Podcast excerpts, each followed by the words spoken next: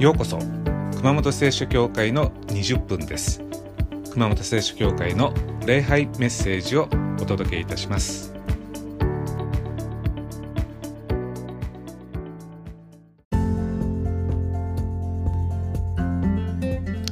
はい、えー、今日はお祈りについてのメッセージです。人生ピンチの時というのはあるもんですが キリスト者は祈って神の助けを得ますではピンチの時に何をどう祈ればいいのか。え今日はあまり多くの方がされないかもしれないタイプのお祈りについてです。それでは聖書をお読みいたします。サムエル記上の30章の1節から8節です。サムエル記上30章の1節から8節。3日目ダビデとその兵がツクラグに戻る前にアマレク人がネゲブとツクラグに侵入した。彼らはツクラグを攻撃して町に火をかけそこにいた女たち年若い者から年寄りまで一人も殺さずに捕らえて引いていった。ダビデとその兵が町に戻ってみると町は焼け落ち妻息子娘たちは連れ去られていた。ダビデも彼と共にいた兵士兵士も声を上げて泣きついには泣く力もなくなった。ダビデの2人の妻イズレールのアヒノアムとカルメルのナバルの妻であったアビガエルも連れ去られていた。兵士は皆息子娘のことで悩みダビデを石で撃ち殺そうと言い出したのでダビデは苦しんだ。だがダビデはその神主によって力を振り起こした。ダビデはアヒメレクの子妻子アビアタルに命じた。エホドを持ってきなさい。アビアタルがダビデにエホドを持ってくるとダビデは主に託戦を求めた。この略奪隊を追跡すべきでしょうか？追いつけるでしょうか？追跡せよ。必ず追いつき救出できる。という答えであった。以上です、えー、今日の聖書の箇所はダビデが大ピンチの場面です、まあ、ダビデは後にイスラエルの最初の王になる人です、まあ、でもこの時は放浪生活をしていました、まあ、ダビデには大勢の家来仲間たちがいました。である日、えー、自分の町に帰ってきたら自分と家来の家族と財産が全て奪われていたと。まあ、留守の間に強盗が略奪していったわけですね。町には何も残ってない。で、誰が略奪したのか？なんで略奪したのか？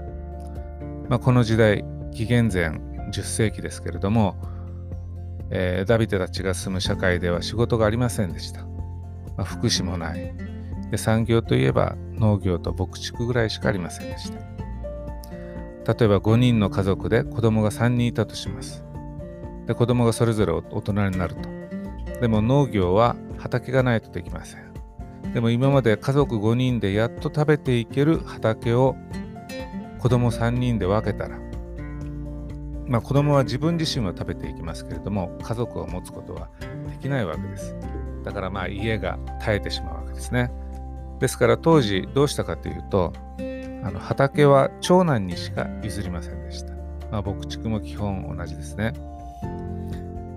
5人家族で、え、やっと食べていける家畜しかいないのに、えー、子供3人に分けたら、えー、1人分が少なくなって誰もこう生きていけなくなるわけです。だから長男にしか譲りませんでした。では次男三男はどうするかと言いますと家を出ていきます、まあ、でも大昔は仕事なんてありません。じゃあどうやって食べていくのか。まあ今は失業率10%なんて言ったら大問題になりますけれども、まあでも大昔は、えー、長男以外仕事がないわけですね。で、次男、三男は、えー、コネがあれば王様の軍隊に入れてもらうと。で、特技があるならお金持ちの召使いになると。で、コネも特技もないなら強盗団に入ると。まあでも生きていくためです。まあ、ですから、えー、ダビデの時代は追いはぎ強盗略奪というのは生きるための手段でありましたまあ、黒澤明監督の「七人の侍」という映画があるんですけれども、まあ、ダビデの時代と似たような状況ですね。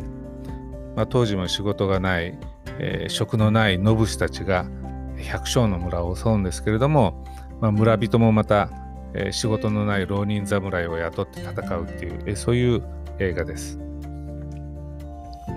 え、さて、えー、6節ダビデは非常に苦しんだと。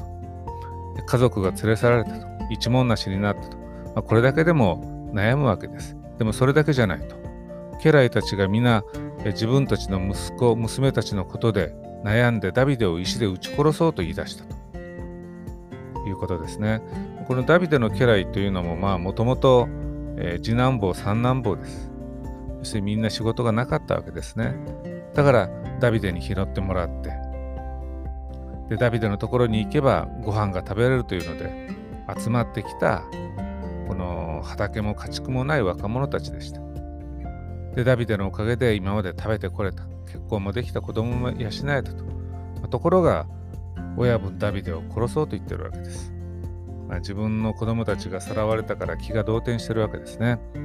でおそらくわざとダビデに聞こえるように何か脅し文句を言ったのでしょうでこの度の不幸は別にダビデが悪いわけじゃありません、ダビデ自身も被害者です悪いのは誰かというと野党の群れが悪いわけですでも不幸なことが起きると人っていうのはまあ誰かの責任に従うものです。誰かを責めたくなります。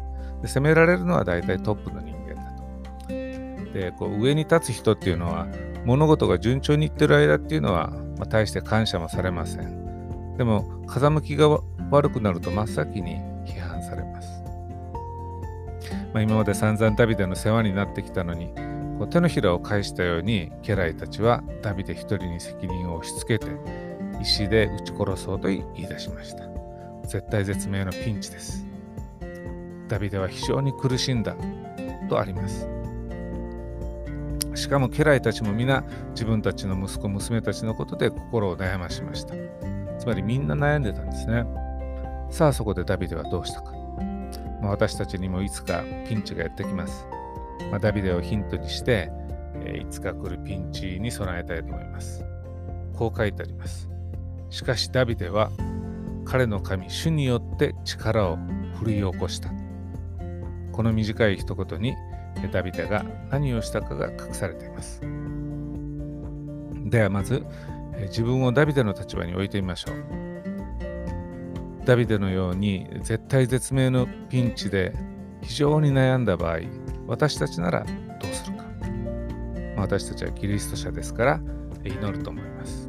まあ、ダビデも神を信じていましたので間違いなく祈ったでしょう。で問題は祈りの中身です。何を祈ったのか。普通はこういう祈りをするのではないでしょうか。神様、連れ去られた妻や子供たちを全員助けてください。まあ、神の力に頼るわけです。神様、あなたが救ってくださいと。これが一つ目のタイプの祈りです。でもちろんこう祈ってもいいわけです。命に関わることとか人間の力を超えたことについては神に祈りお任せするしかありません。でも祈りにはもう一つのタイプがあります。おそらくダビデは2つ目のタイプの祈りをしたのではないでしょうか。つまりダビデはまず神様あなたが救ってください。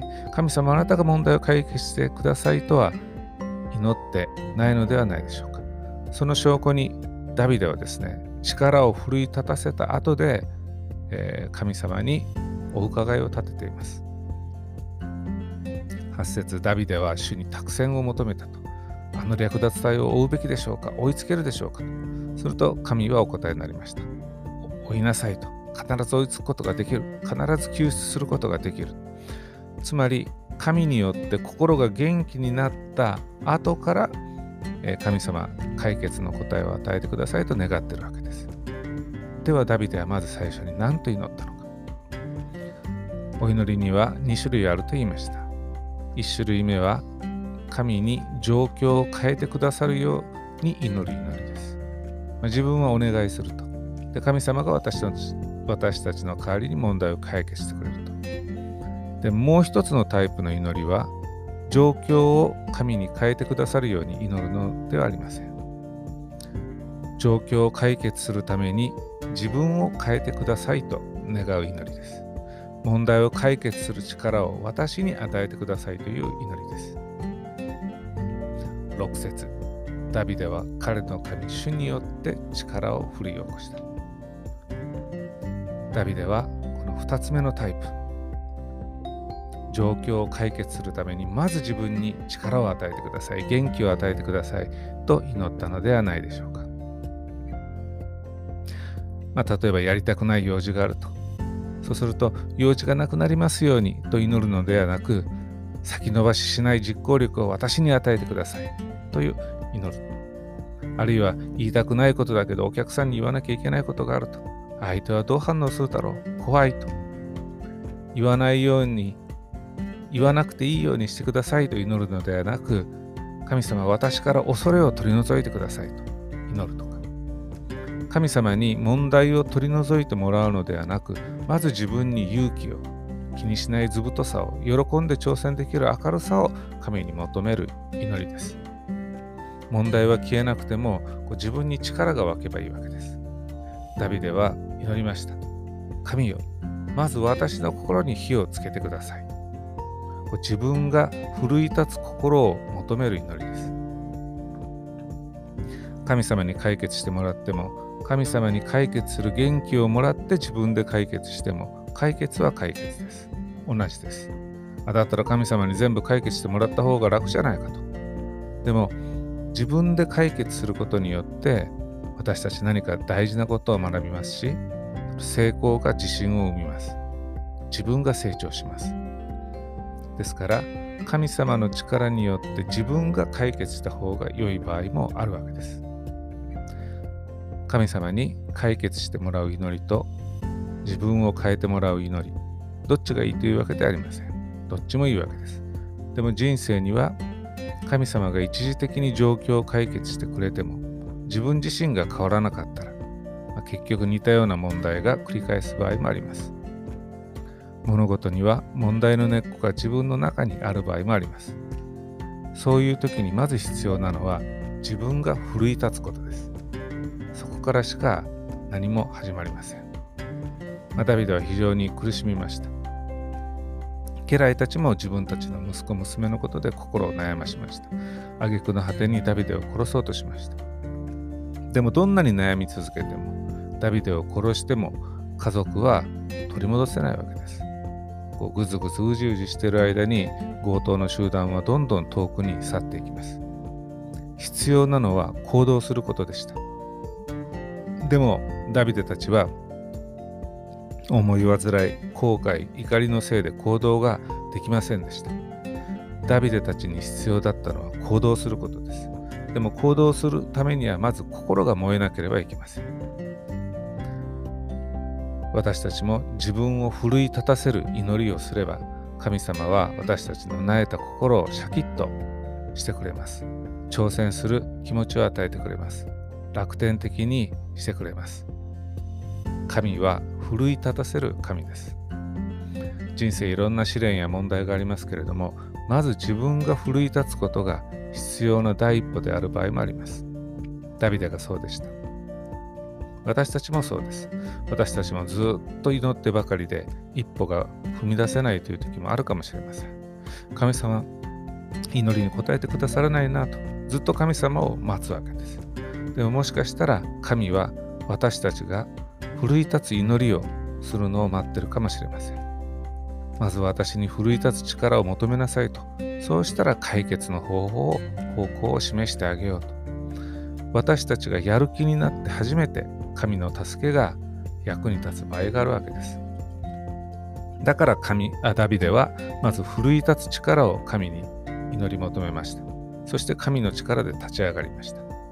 でそれからダビデはさらに神に祈ってあの略奪隊を追うべきでしょうか追いつけるでしょうかと解決方法を神に願うわけです。すると神様はお答えになります。追えと必ず追いつくことができる。必ず救出できると。ダビデがまず奮い立ったから神様はアドバイスをくれました。神様が追え必ず追いつくことができる必ず救い出すことができると言ってもまずダビデが奮い立っていないとやる気になっていないと行動は始まらないわけです。ああ神様そんなこと言って無理ですよ私にはできませんとうじうじしてアドバイスが役に立たなくなってしまうわけです。ダビデはまず彼の神主によって奮い立ってそこから神に何をすればいいか教えてもらいそして実際に行動しましたそして、えー、この後の箇所ではダビデたちは敵に追いついて家族も財産も全部取り戻したわけですで私たちも同じです諦め気分があったりどうせ何やってもダメだろうという思いがあったらどうでしょうかまずそういう弱気を何とかしなきゃいけません時に神様は私たちの行動を通して問題を解決してくださいます。ですから神様が示す解決策に挑戦する気持ちになるメンタルをまず祈り求めましょう。えー、今週も新しい週間始まりました。精霊という言葉を聞いたことがあると思います。精霊は神の霊です。神の霊には私たちを奮い立たせる力があります。して神は祈り求める者に精霊を与えてくださいます。状況を変えてもらうよう祈るだけじゃなくて諦めない力気にしないメンタル開き直る度胸を祈り求めましょう自分を奮い立たせていただく祈りで今週の課題を乗り越えてまいりましょう。